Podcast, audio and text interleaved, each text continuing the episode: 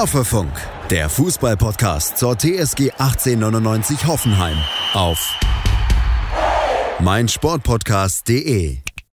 Hallo und herzlich willkommen zu Folge 99 von Hoffefunk. Wir nehmen hier auf am ersten Weihnachtsfeiertag und melden uns mit einer kurzen Folge zum Jahresabschluss. Ja, genau, David. Wir hoffen, ihr hattet alle bis jetzt ein schönes Weihnachtsfest und auch weiterhin noch besinnliche Weihnachtsfeiertage und habt jetzt viel Spaß bei der Folge 99 vom Hoffefunk. Ja, und man muss sagen, die TSG hat uns in diesem Jahr eigentlich schon ganz gut beschenkt. Im letzten Jahr sah das nicht so gut aus, also sind wir auf Platz 12 in Weihnachten reingeschlittert, jetzt ja auf Platz 5. Und ähm, wir werden uns heute natürlich hauptsächlich das Gladbach-Spiel angucken und in Folge 100 wird es dann etwas größer. Da werden wir einen großen Rückblick wagen, aber wollen nicht äh, vernachlässigen, auf das Gladbach-Spiel zu blicken, denn darüber gibt es auch noch ein bisschen was zu reden. Ja, also ich kann mich wirklich nicht mehr genau daran erinnern, wie unsere Gemütslage genau vor einem Jahr war. Ähm, ich meine aber, dass es wohl nicht ganz so positiv war und ich glaube auch, dass die Fanszene letztes Jahr noch sehr zum Großteil anti-Hönes war es gab viele Stimmen damals, also ich will es nicht sagen, es gab auf jeden Fall einige Stimmen, die gesagt haben, äh, man sollte jetzt zur Rückrunde schon einen neuen Trainer suchen. Die TSG hat an ihm festgehalten, hat dann erstmal nicht die Früchte davon getragen, aber jetzt so langsam scheint es sich ja wirklich zu lohnen, länger an einem Trainer festzuhalten. Genau, es war natürlich auch noch ein bisschen so, wir erinnern uns vor einem Jahr, ähm, diese großen Probleme rund um Corona, rund um Verletzungen und das Schlimmste kam ja dann erst im Januar danach. Da wurde es ja wirklich dramatisch. Wir erinnern uns an Schalke, beziehungsweise erinnern uns vielleicht lieber nicht. ähm, aber die Situation, und darauf wollen wir jetzt blicken, ist ja jetzt deutlich, deutlich besser nach dem 1:1 ähm, in Sinsheim gegen Borussia Mönchengladbach. Das würde ich sagen, erstmal für den Zuschauer ein wirklich attraktives Spiel war, wo viel passiert ist. Ich glaube, da, ist sind wenige Leute, selbst mit einem Glühwein in der Hand, weggepennt. Also ich war da mehrmals durchaus Puls bei dem Spiel. Ja, also ich muss wirklich sagen, mittlerweile der Fußball von Sebastian Hoeneß, den er jetzt mittlerweile in Hoffenheim etabliert hat, ist bei weitem natürlich nicht so offensiv und so Harakiri-mäßig, wie wir es unter Nagelsmann gesehen haben. Teilweise auch unter Gistol noch. Aber bei weitem, bei weitem auch nicht so einschläfernd wie zum Teil unter Schreuder. Ich würde sagen, er ist auf jeden Fall dazwischen und mittlerweile viel näher an Nagelsmann dran von seiner Spielweise ähm, wie ein Schreuder. Und ich glaube, das sollte doch, das sollte doch die meisten Fans freuen. Ja, genau. Man muss natürlich auch sagen, darauf haben wir mehrfach hingewiesen, mit diesem Kader ist natürlich auch was wie Platz 10 kaum akzeptabel. Aber dass wir uns jetzt wirklich auf Platz 5 hochgemausert haben, ne, in den letzten Wochen, fast schon so ein bisschen überraschend, ist wirklich ähm, sehr befriedigend, muss man wirklich sagen. Und lässt einen aber auch so ein bisschen ungläubig zurück aber wir haben es uns halt auch wirklich verdient. Und ähm, um jetzt mal konkret mit dem Gladbach-Spiel anzufangen, das war jetzt mal wieder nach einer Weile eins der Spiele, wo ich, wo ich sagen muss, hier hat es mit der Effizienz mal nicht wieder gepasst. Wir hatten mhm. jetzt zwei, drei Spiele, da hätte man immer sagen können, okay, Sieg der Effizienz, mehr oder weniger.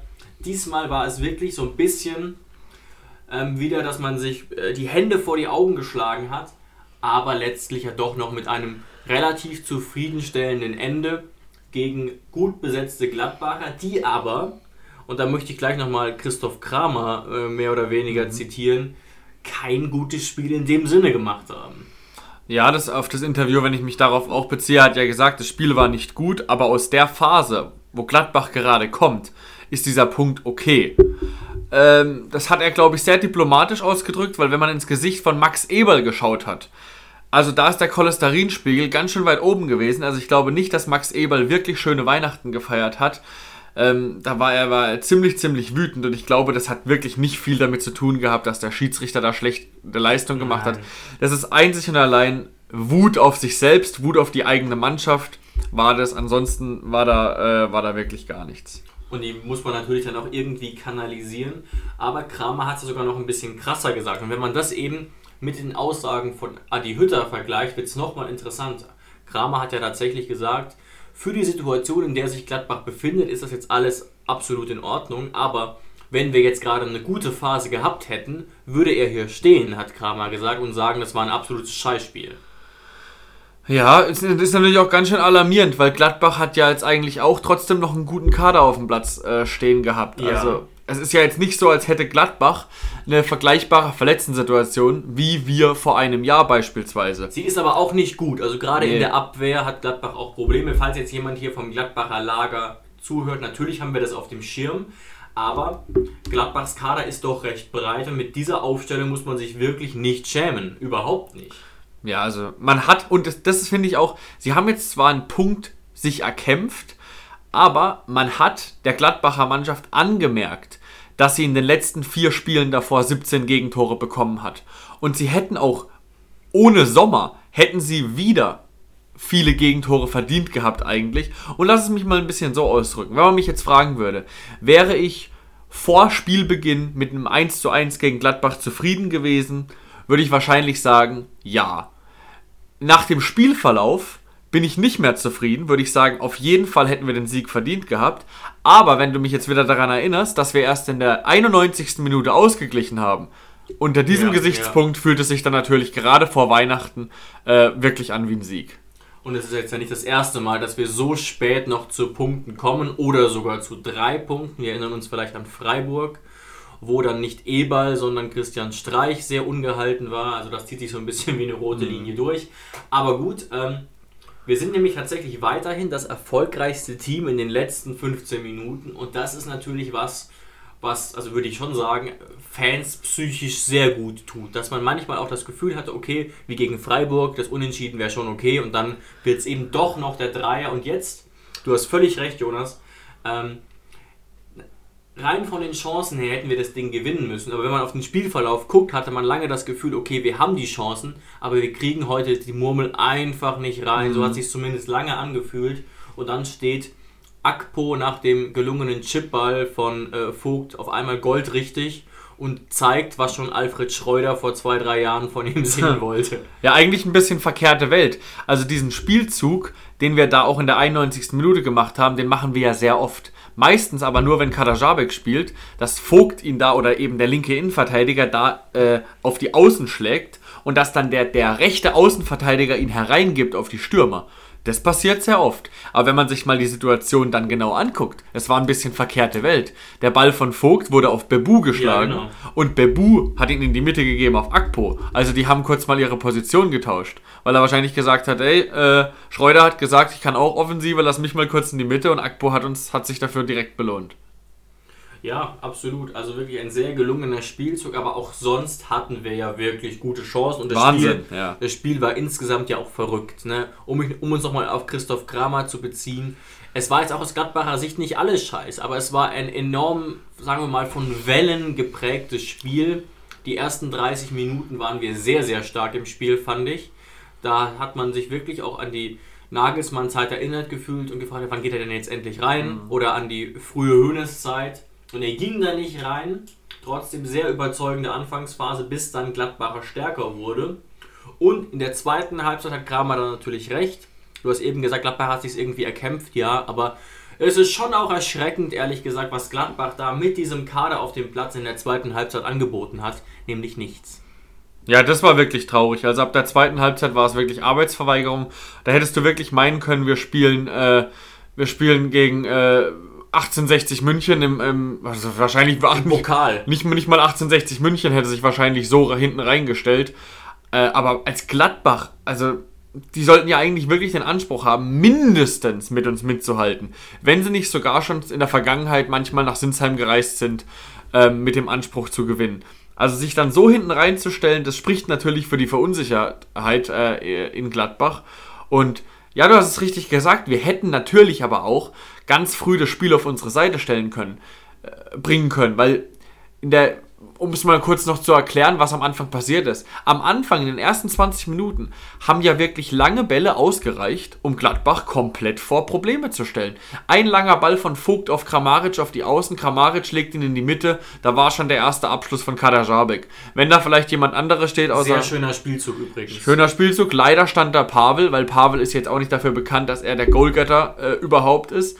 Äh, dann natürlich die riesige Chance. Und dann Rütter stand ja dann äh, vor Sommer frei vorm Tor. War natürlich ein bisschen schwer zu nehmen, weil der Ball so ein bisschen hoppelt. sehr gut gehalten von Sommer. Toller Pass von Posch war es, glaube ich. Ja, der Pass von Posch.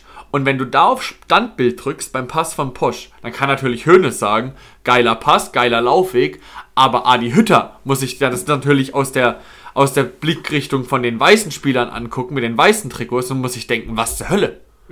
Wo, wo stehen wir denn da rum? Haben die schon mal Fußball gespielt? Wissen die, wie man, äh, wie man, wie man äh, die Abseitsfalle stellt oder beziehungsweise den, den Stürmer richtig äh, verteidigt? Also das war wirklich ganz, ganz schwach verteidigt.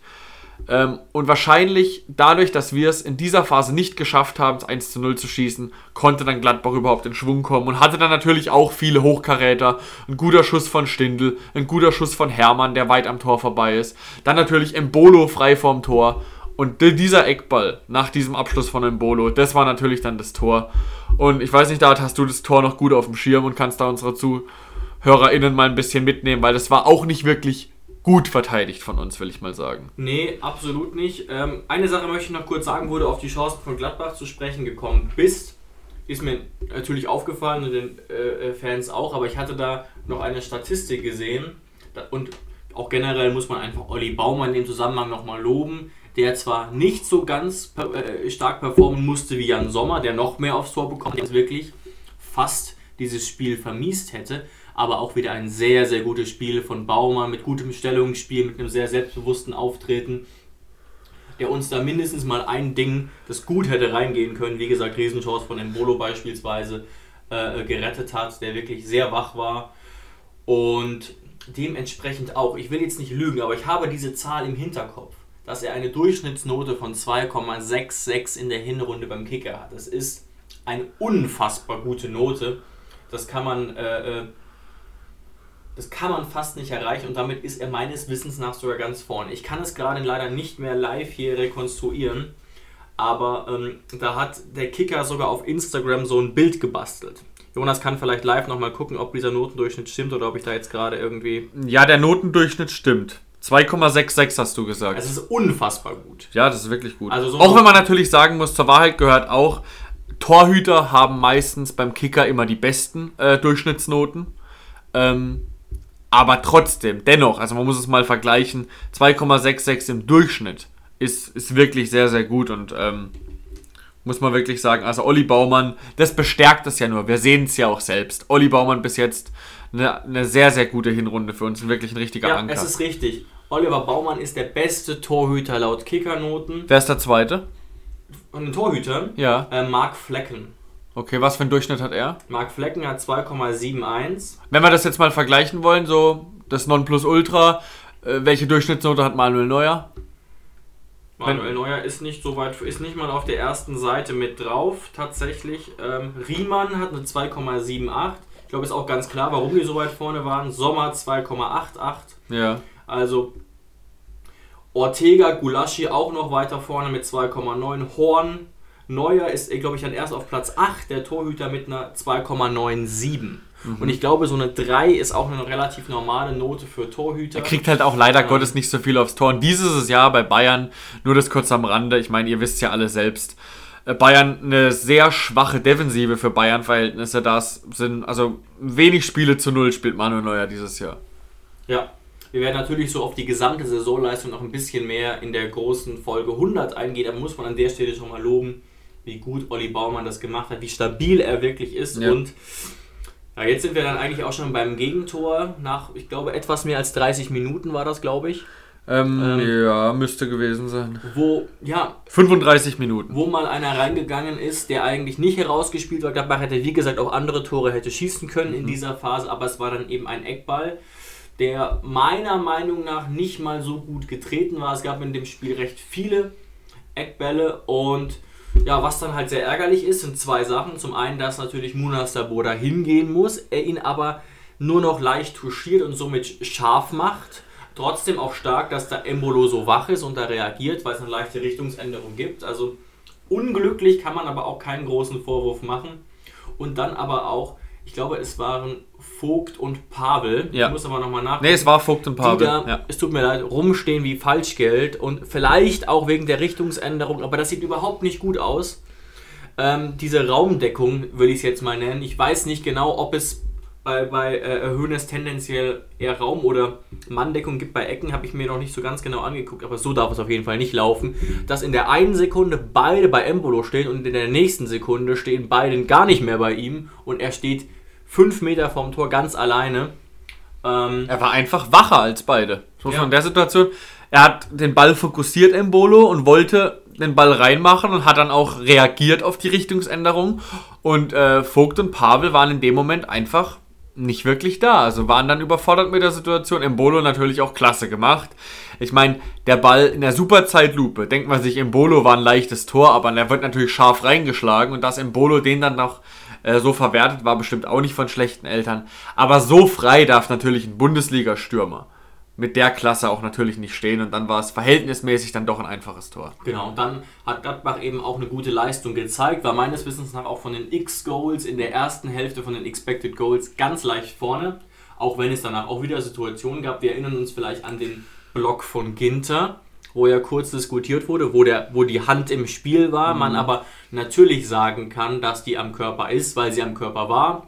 Da müsste man jetzt nochmal ganz genau Schiedsrichter fragen, weil man sieht natürlich, er will den auch so klären, aber da Elfmeter zu geben, hätte schon einen sehr komischen Geschmack gehabt. Ich glaube, er hätte ja auch dann rot geben müssen. Eben, also das Ja. kannst du nicht machen. Trotzdem große Chance da von uns nochmal, glaube ich, nach äh, 37, 38 Minuten. Trotzdem geht dann ab dieser Phase natürlich die, die Halbzeit an, an Gladbach, bevor dann eben Gladbach peu à peu an, au, aufhört, Fußball zu spielen. Ja, sie machen gar nichts mehr. Eine Statistik, die das beweist. Ähm, die Expected Goals Statistik am Ende ist, glaube ich, bei Gladbach um die 2,11. Hast du es gerade offen Es vielleicht? gibt verschiedene Werte. Ähm, es gibt einmal irgendwie 2,1 für Gladbach und 3,2 für uns. Ja. Hier sehe ich jetzt 2,25 für uns, 1,6 für Gladbach. Also schon ein Ja. relevanter Unterschied, obwohl Gladbach in der ersten Halbzeit, je nachdem, welche Statistik man nimmt, auf Nee. Augenhöhe war oder knapp vorne. Ja, aber ich beziehe mich jetzt mal auf die Expected Goals Statistik, die auch immer bei Sky ähm, Ja, von- eingeblendet von wird. ABS ist die. ja. Genau, genau. Und da weiß ich auf jeden Fall sicher noch, Gladbach hatte am Ende 2,11 und aber nach der ersten Halbzeit waren sie schon über 2. Das, das heißt, sie haben in der zweiten Halbzeit, also das verdeutlicht das Ja, ja, nur das noch. stimmt. Sie haben in der zweiten Halbzeit gar nichts mehr gemacht. Also auch statistisch. Sie wollten in der zweiten Halbzeit, wollten, konnten, hätten auch kein Tor mehr in der zweiten Halbzeit schießen können. Es war einfach wirklich nur, wir verteidigen das jetzt und hoffen, dass wir kein Gegentor mehr bekommen und versuchen es irgendwie über die Zeit zu bekommen.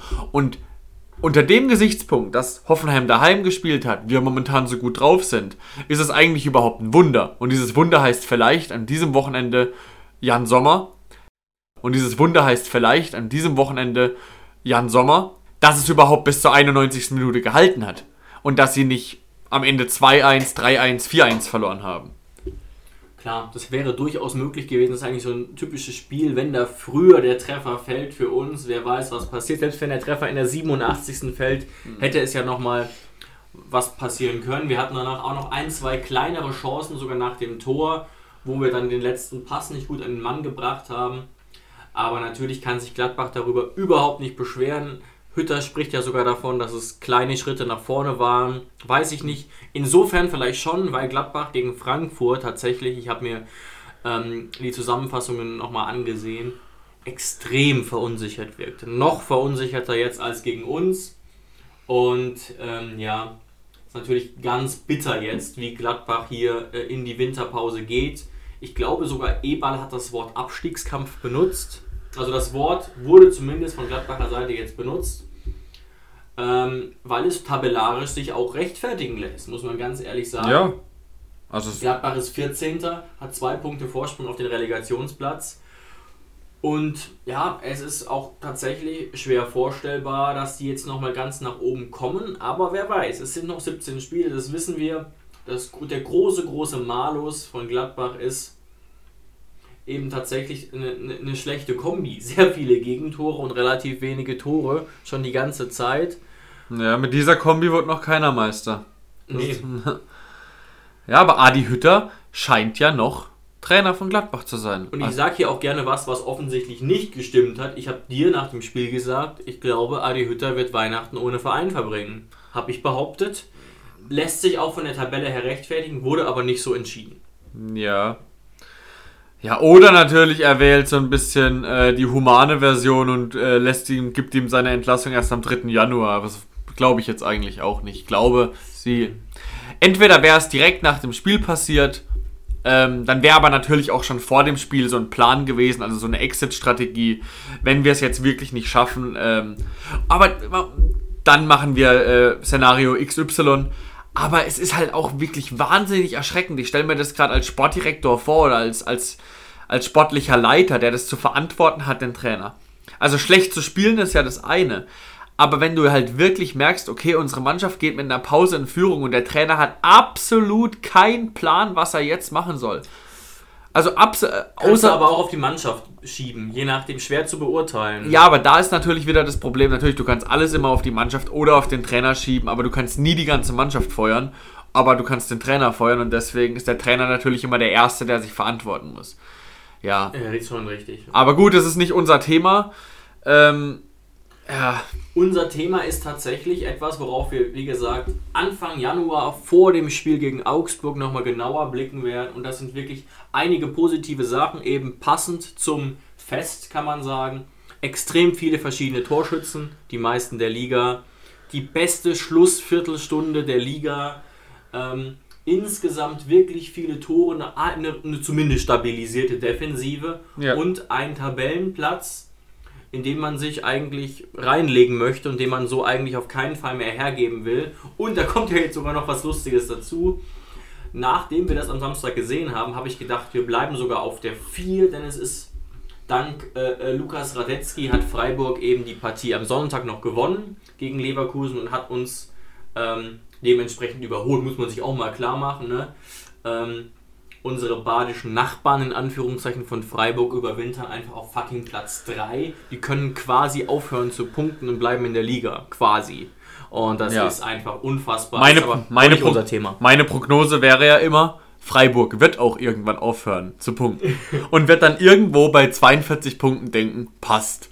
Und wird dann irgendwann so ein bisschen sich einpendeln, weil ich kann mir nicht vorstellen, äh, dass Freiburg, also langfristig, also über Champions League brauchen wir da überhaupt nicht reden und ich glaube auch nicht, dass es für die Europa League reichen wird. Ähm, dafür ist die Breite des Kaders in der Breite einfach nicht gut genug. Nämlich auf was ich gerade noch zu sprechen kommen wollte. Du meintest gerade die Statistik, äh, wir sind die beste Mannschaft in der, in der Schlussviertelstunde. Was ist natürlich, was kann man jetzt da rein, rein interpretieren? Das heißt ja, du bringst ja in der Schlussviertelstunde meistens Joker. Und die zünden halt bei uns momentan wirklich fantastisch. Ich erinnere dich an das Leverkusen-Spiel davor, wo Rütter und Dabur eingewechselt wurden und das Spiel entschieden haben. Stiller. Stiller, genau. Und jetzt auch wieder. Bebu Akpo war eine Co-Produktion aus eingewechselten Spielern. Absolut. Und darf man nicht vergessen, dass Akpo ja für Pavel kurz vorher reinkam ja. und das ganz, ganz stark gemacht hat. Und dann will ich doch jetzt wir sind schon fast am Ende dieser Folge nochmal überleiten mit dem Schlagwort Europa League. Wir sind ja im Prinzip, muss man sagen, haben gute Chancen, jetzt doch in die Europa League zu kommen, was man vielleicht vor vier Wochen so nicht gedacht hätte. Auch wenn die Situation vorne natürlich eng ist. Auf der anderen Seite sollte man sich natürlich von Teams wie Union, Köln oder Mainz eher nicht überholen lassen. Aber wie gesagt, ist ein Thema vielleicht für unsere große Folge Anfang Januar. Was ich aber sagen wollte, ist, wenn es eben auch um Europa League geht, sind vielleicht auch gewisse Personalentscheidungen wichtig, die jetzt gerade diskutiert werden. Und mehrere Portale und Nachrichtenseiten melden da das ein oder andere, was wir jetzt zum Abschluss noch kurz einordnen wollen. Mhm.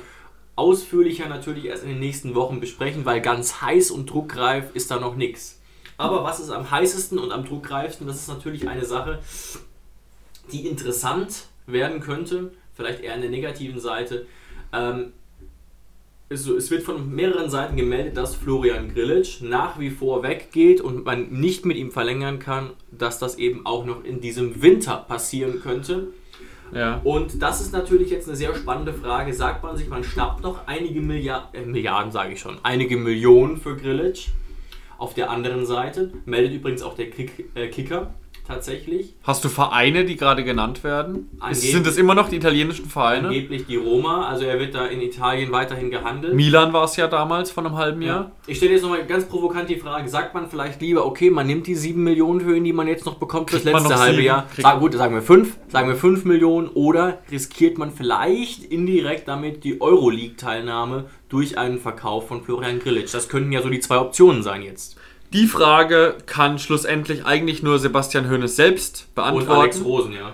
Ja, aber eigentlich sollte da bei, bei so ein, in Anführungszeichen, paar Millionchen im Fußball, ähm, sollte da die Antwort darauf ähm, Sebastian Hoeneß schlussendlich geben, weil er einfach sagen muss, wie wichtig ist Flo Grillitsch für sein System? Ist die Mannschaft seiner Meinung nach so viel schlechter, wenn ein Vogt im Zentrum spielt und ein Richards auf links oder wenn ein Akpo und Posch IV spielen? Ähm, braucht er Grillitsch unbedingt für das Erreichen seiner Ziele? Wenn ja, sollte man wirklich sagen, wir haben ihn im Sommer nicht verkauft gekriegt. Im Sommer war ja unser Rat sozusagen, wenn ihr 9 oder 10 Millionen bekommt, wo man auch nicht sicher weiß, ob sie es bekommen hätten, hätte man ihn gehen lassen sollen. Ähm, aber jetzt würde ich sagen, die 4, 5, 6 Millionen, die man noch kriegt, ganz ehrlich, mach das halbe Jahr mit Grillitsch und dann äh, trenn dich im Guten. Meine Tendenz geht auch in die Richtung, muss man natürlich sich auch fragen, was will Flo, der angeblich, so liest man hier in auch seriösen Quellen, wie gesagt, unglücklich mit der Entscheidung im Sommer war, dass er nicht gehen durfte, bei einem Angebot von 8, 9 Millionen. Man weiß es ja nicht genau, wie hoch es wirklich war.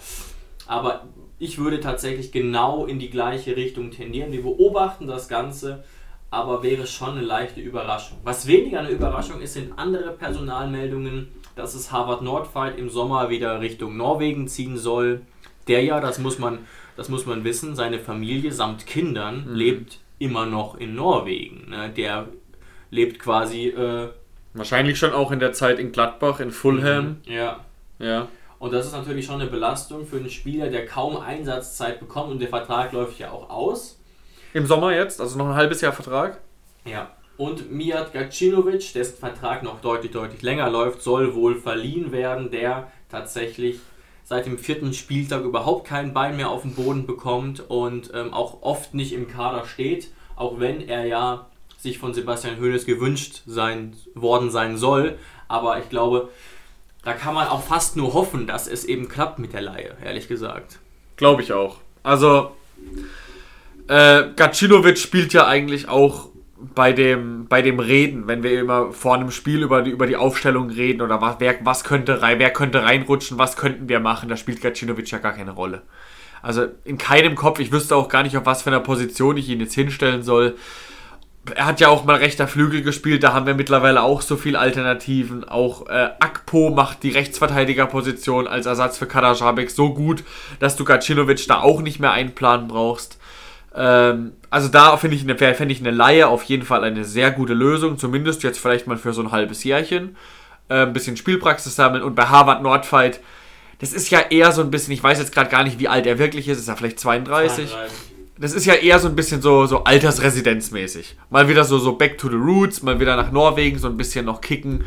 Ähm, würde ich ihm auf jeden Fall wünschen, wenn er da sein Glück noch findet. Bei uns wird er seine große Rolle nicht mehr finden. Ähm, und wünsche ich ihm persönlich auf jeden Fall, dass, es da, dass da in seinem Sinne gehandelt wird. Und tatsächlich sehe ich, dass der Vertrag erst 2022 Okay. ausläuft, aber da wird man ihm trotzdem keine, keine Steine in den Weg legen. Der Mann hat einen Marke von anderthalb Millionen Ja. und ähm, spielt im System halt tatsächlich auch keine große Rolle mehr. Die gleiche Frage stellt sich übrigens auch zum Abschluss jetzt bei Benny Hübner, dessen Vertrag auch ausläuft, wo man wohl Stand jetzt von einer Verlängerung ausgeht. Ja, einfach verlängern. Allerdings, und das finde ich sehr interessant, Infos vom Kicker, geht man vielleicht sogar davon aus, dass der, sagen wir mal, verlängert wird, aber schon jetzt eingeplant wird, dass er gar nicht mehr so als Spieler eine Rolle spielen könnte. Ähm, hier steht Zitat, wie der Kicker berichtet, zeichnet sich beim Kapitän eine den Umständen angepasste Fortsetzung der Zusammenarbeit an. Im kommenden Sommer läuft das Arbeitspapier des Innenverteidigers im Kraichgau aus. Muss man aber nochmal beobachten. Wie gesagt, es wurde ja sogar angekündigt, dass er im Dezember wahrscheinlich noch zum Einsatz kommen wird. Wir können einfach von Außenstand jetzt überhaupt nicht beurteilen, wie fit Hübner ist und wie fit er noch werden könnte, wie, wie das Ja. Potenzial ist bei dem 32-Jährigen. Ja. Da müssten wir wirklich erstmal Eindrücke sammeln, weil immer wenn ich jetzt an Benny denke, denke ich natürlich noch an den, an den Kämpfer, an den Krieger, der er vor, vor anderthalb Jahren noch war.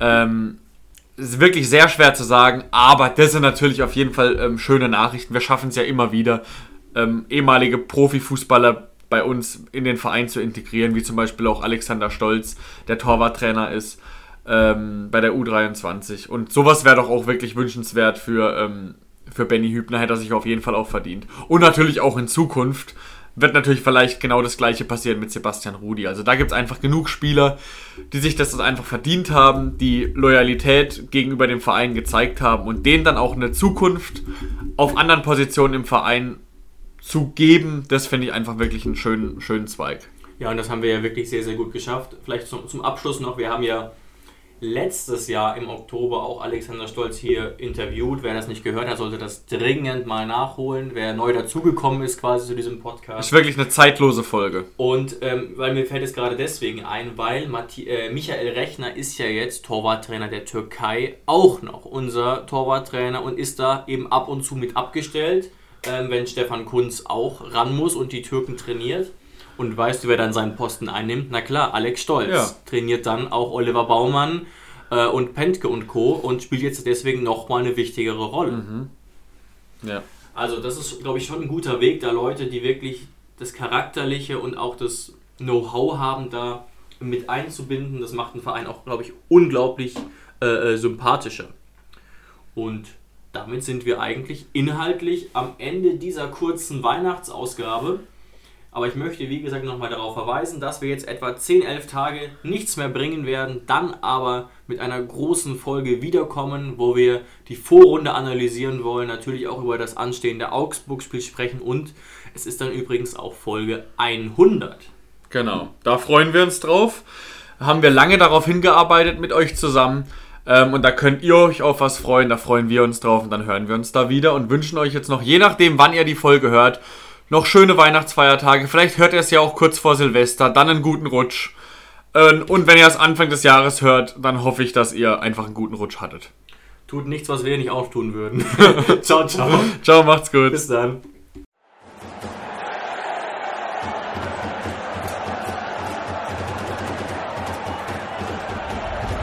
Hoffefunk, der Fußballpodcast zur TSG 1899 Hoffenheim auf meinsportpodcast.de.